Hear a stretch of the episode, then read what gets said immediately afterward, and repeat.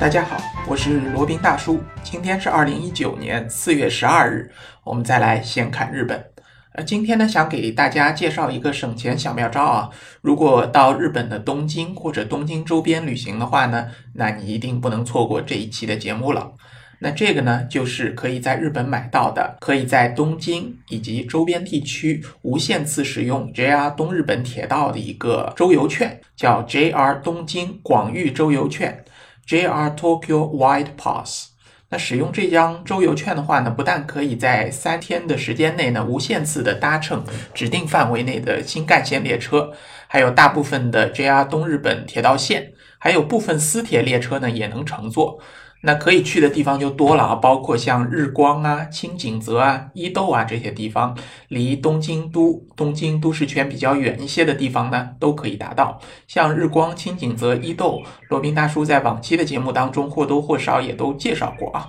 今天呢，就会给大家介绍一下购买方式、使用方法。还有呢，使用这张东京广域周游券不能错过的一些景点啊，怎么样走，什么时候走，如何走，给大家做一个比较详细的介绍啊。小伙伴呢可以按图索骥去购买以后使用，在东京周边、东京郊县、郊区呢可以好好的玩一下。那首先说一下啊，这个东京广域周游券到底是个什么东西？东京广域周游券呢是 JR，JR 就是 Japan Railway 的一个缩写啊，就是日本铁道。JR 东日本这么一个公司啊，它因为是 JR 是一个很大的一个国营铁道公司，它分为东日本、西日本还有北海道这样的。都分区域的，它是 JR 东日本旅客铁道株式会社为外国旅客所推出的一个交通票券啊，和我们以前听说的那些 JR Pass 啦都是比较类似的。所不同的呢，就是它是针对在东京周边区域的一个一次性的通票，票价的话呢也算是比较经济实惠啊。十二岁以上的成年人呢是一万日元，那差不多就是六百人民币。那如果是六到十一岁的儿童呢，是五千日元，就是对折大概三百人民币左右。那再以下呢，就是免票免费的啊，当然是要有大人带的，你不能一个小孩五岁的就一个人去坐铁道线，这是不允许的。它适用的范围呢也是比较广泛的，包括东京市区以及群马县、立木县、埼玉县、茨城县、山梨县、神奈川县、千叶县等县市啊。它使用的时间范围呢是三天，就可以在三天间呢不限次数的乘坐这些 JR 新干线特快列车或者普通车，指定还有自由席都是可以选用的啊。当然，自由席你就可以直接上车就可以乘坐了。如果是指定席呢，要去提前划车位的，就是把你的位子先给定下来才能坐的。还有 JR 东日本全线和其他县市内的部分私营铁道呢，也包含在使用范围内的，可以说是一个使用范围比较广。使用的频次比较高的这么一个三日的票券啊，对于想要去这些县市观光景点的外国游客来说呢，是一张非常方便，然而又省钱的一个交通券。再来介绍一下这张广域周游券可以乘坐的地区范围啊。那前面讲了，就是上述的那些县市可以乘坐铁道线呢，包括 JR 东日本铁道、新干线全线普通车次的指定席和自由席都可以乘坐，还有东京单轨电车，就是 Tokyo Monorail，还有伊豆急行线全线、富士急行线全线、上信电铁全线、埼玉新都市交通。然后还有东京临海高速铁道线全线，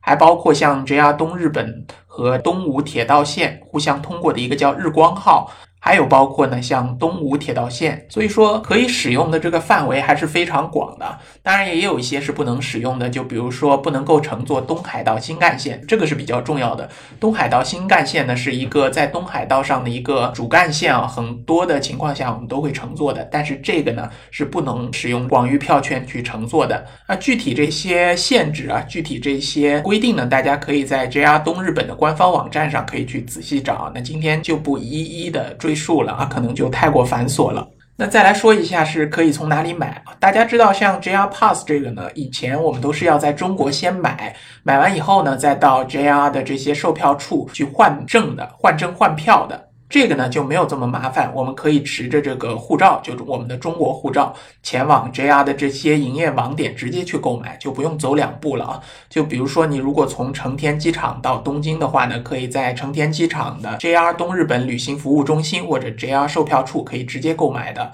那如果是羽田机场呢，可以在 JR 东日本旅行服务中心可以购买。其他地方呢，包括像品川车站、上野车站。新宿车站、横滨车站、水户车站这边都有旅行行服务中心的，可以持我们的中国护照直接去购买的。反正出示护照，然后付钱就可以买了。那而且注意啊，这些票券都是是实名记录的啊，就只能是本人使用，不能是换人的，啊这一点要注意。你比如说几个人购买，那就是几个人去乘坐，不能换人，也不能去转让的，这一点要注意的。那再来介绍一下，持着这个周游券，我可以去东京周边哪些地方去观光啊？东京周边其实它的观光资源、旅游资源也是非常非常的丰富的，可以说你在三天之内肯定是跑不完的。那罗宾大叔给大家简单介绍一下，大家根据自己的兴趣呢去做一个取舍和选择。包括呢，我们可以先去立木县，立木县有日光东照宫、中禅寺湖、华岩瀑布这些比较著名的景点啊。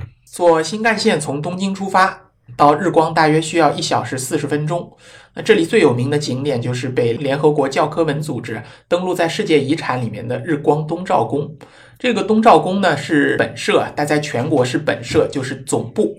那其中必看的文物有里面的装潢雕刻啊，像象征和平的棉猫，还有像《论语》三元、许由洗耳、竹林七贤等等中国典故而雕刻而成的雕刻和雕像啊。然后在奥日光的中禅寺湖呢，在秋季，大概是十月中旬以后呢。会有许多人从日本各地前来欣赏湖畔四周的枫叶啊，这边的枫叶也是非常的美丽绚烂，日本人也很喜欢到这儿来玩儿。所以说呢，有机会也建议大家到这边。日光呢，可以说也是一个不错的一个观光的地点吧。对于深度游的小伙伴可能比较熟悉啊。那如果可能初到日本呢，可能并不一定熟悉这么一个地方。如果是打算秋季到东京周边来的话呢，非常建议来这边赏红叶。再来介绍一下东京北面的。茨城县啊，在茨城县水户市的协乐园呢，在日本也非常有名的人造日式庭园。那它和金泽市的兼六园、冈山市的后乐园呢，并称为日本三大名园。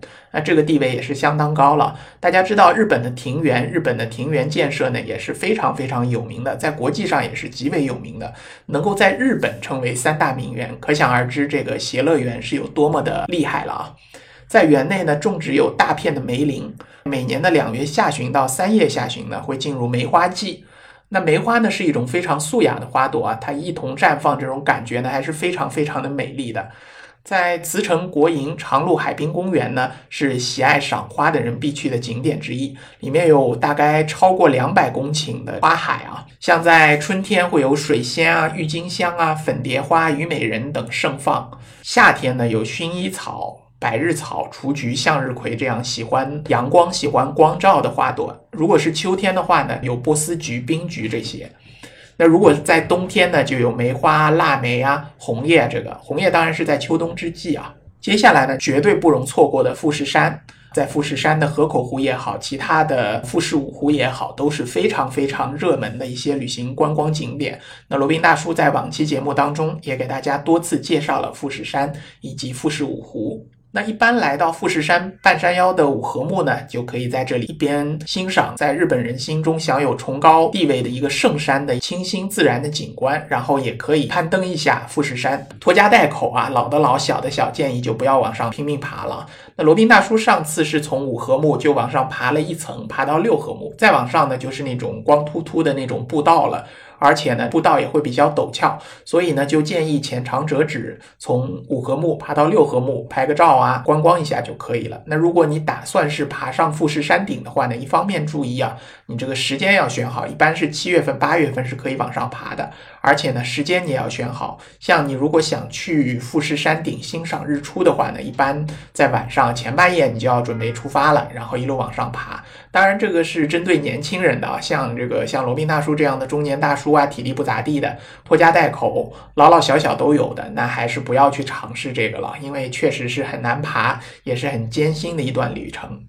那到了富士山呢，除了在富士五湖的湖畔欣赏以外呢，也可以在这里泡泡温泉啊。然后可以搭乘一个缆车，河口湖那边有个叫天上山公园，然后搭乘缆车在观景台上呢俯视河口湖。然后在四月中到五月底呢，还有富士知樱季啊，这个知樱也是绝对值得一看的。呃，虽然没有樱花这么有名吧，但是呢，它的美丽妖娆也是不输于樱花的。OK，然后来到富士山呢，千万不能放过这个御电场奥特莱斯了，还有一个富士吉乐园。那在往期节目当中也都给大家讲过，富士吉乐园里面还有一个鬼屋，就是一个废弃医院作为背景的这么一个鬼屋啊。如果胆子够大，你可以去尝试一下。那还有呢，搭乘 JR 广域周游券呢，还能前往最遥远的地方呢，就是位于静冈县的伊豆半岛了。那伊豆半岛，罗宾大叔也给大家介绍过，而且不止一次。那边比较有名的地方有像热海啊、伊东啊、下田啊这些地方，都是非常非常美丽的。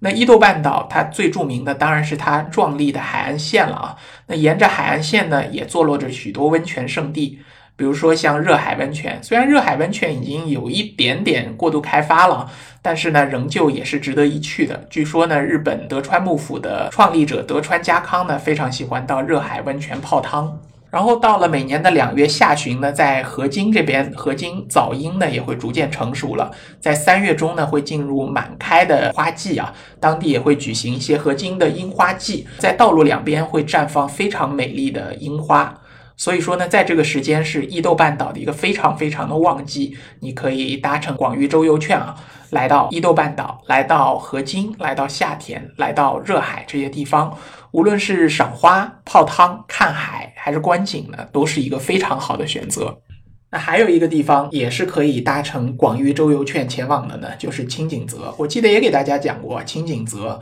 是日本知名的一个避暑胜地，很多日本人呢都会在这里购买别墅，作为一个夏天的度假使用啊。那这里呢也是一个风光明媚、气候宜人的地方，很多人呢就自驾到这里，然后租上一辆自行车，一边享受微风吹拂，一边呢在吸收森林里的芬芳的气味儿啊，也是一种大自然氧吧的一个享受吧。青井泽车站周边呢，有青井泽银座商业街，也有很多的特产小店。如果是搭乘这个 JR 站的，一定不要错过这些地方啊。啊，这边比较有名的是果酱，如果要买一点的话，我相信你也不会后悔的。距离青井泽车站大概有十五分钟车程的地方呢，是星野度假村。星野呢也是很有名的一个地方啊，大家知道的最有名的就是在北海道这边的星野度假村了。那在青井泽呢，也是有这么一个的，既有温泉，又有美食，还有森林，各种各样亲近自然的一些观光景点啊。所以说，对日本人来说，也是一个非常享受、非常受欢迎的地方。那在青井泽呢，无论是绿意盎然的夏日，还是红叶满天的一个秋季啊，在湖光山色之间呢，来到青井泽绝对不会让你后悔的啊。接下来一个地方呢就厉害了啊，就是罗宾大叔前几期节目讲到的新泻县，就是没有什么存在感的县其中之一——新泻县。那位于新泻县的越后汤泽呢，是为了让更多的旅客能到这里享受滑雪的乐趣而特意开发的啊。就这个地方其实是离东京确实比较远了。那在冬季呢，它会特别增加这个乘坐范围。在新泻县的越后汤泽呢，最大的雪场就是 G A L A Gala 汤泽，场内呢有不同难度的滑雪道，可以慢慢的磨练自己的技艺啊。若是从东京出发搭乘这个 JR 线的话呢，大约需要七十五分钟。不过这么看来好像也不算太远啊，一个小时十五分钟就可以了。越后汤泽这边滑完雪呢，还有很多地方的特产啊、伴手礼啊，啊，当然还不能错过的是一个清酒博物馆啊，据说有一百多种清酒可以给旅客品尝的。那如果是酒中老饕呢，千万千万不能错过的。买这个周游券真的合算吗？有的小伙伴真的也是会计算到每一个 penny 啊，计算到每一分每一厘的，因为钱都不是大风刮来的嘛，能省一点是一点。哎，买这个券真的合算吗？罗宾大叔研究了一下，真的是合算的。实际上呢，就以到新泻县啊，这是最远的一个县了。到新泻县的越后汤泽，你如果是普通买票的话呢，单程就要六千一百五十日元了。那你一个往返就一万三了。那你如果买东京广域周游券的话呢，只需要一万日元就搞定了。像到青井泽的呢，往返是一万多。那如果是到日光的话，往返也要超过一万了。所以说呢，你如果是去一个长线的话，一个往返，这个钱就挣回来了。如果在三天之内去不同的地方呢，这个省下来的钱会有更多的。再给大家推荐一下，在四季当中比较推荐东京周边的一个旅行路线吧。就假设你买了东京广域周游券，那你怎样安排你的这个路线呢？比如说在春天可以前往茨城去赏梅，然后再前往伊豆河津呢去赏樱花。然后再顺便在伊东的城崎海岸看一看啊，这三天就过去了，而且省下的钱也非常非常多，能省下近一万日元呢。那如果是夏天呢，建议就去富士山了，富士山路这边欣赏河口湖，然后去五合目这边看一看。然后呢，第三天可以前往日光去看看日光东照宫啊、轮王寺啊等世界遗产，这边省下来钱也非常的多。如果是秋天的话呢，建议去清景泽或者日光去看一看。作为一个比较热门的度假地点呢，我们就不要和日本人去争这个热点了啊。他们一般是夏天去，我们就秋天去，去那边赏赏红叶啊，看看这个山林间的风情啊，也是非常不错的。那如果是冬天的话呢，就非常非常建议前往新泻县的越后汤泽去那边滑雪。然后去那边好好的看看清酒博物馆，看看周边的伴手礼呀、土特产呐这些买一点，然后就可以回到东京了。好，以上呢就给大家介绍了一下能在东京周边这些广域的区域使用的 JR 东京广域周游券，一个人呢只要一万日元。买了这张券以后呢，三天内可以不限次数的啊，有一些限制，但是基本上限制不大，然后不限次数、不限时间的搭乘这些以 JR 线为主的这些铁道线。那这样的话呢，可以省下不少的钱。罗宾大叔也是非常推荐啊，尤其是像时间比较充裕的或者时间比较自由的背包客啊，比较年轻的小伙伴买这个绝对不会后悔的。好了，那今天这一期关于省钱的这么一个小妙招的节目呢，就先到这里，我们下期再聊。接下来是罗宾大叔的广告时间，罗宾大叔可以提供如下的收费服务，包括日本自由行、深度游的定制服务。以及日本经营管理移民的咨询办理服务，包括经营管理移民 DIY、经营管理企业托管安心服务、购入旅馆经营托管安心服务，以及赴美生子、赴加生子的咨询服务、赴美生子城市签的代办服务，以及美国、加拿大十年旅游签证的代办服务。还有呢，就是希腊购房移民服务，也叫希腊黄金签证项目。二十五万欧元，希腊买房送一家三代绿卡，还有瓦努阿图绿卡捐赠项目，瓦努阿图入籍捐赠项目是全世界最经济、最快、最省心、最没有移民间的移民项目。以上所有的服务和罗宾大叔特别独家干货，都可以在罗宾大叔的个人官网三 w 点罗宾大叔的全拼点 com 上看到。您也可以添加微信。八二七四七九七零，八二七四七九七零，向罗宾大叔本尊咨询服务详情。添加时请注明获知微信号的渠道和咨询的内容。谢谢大家。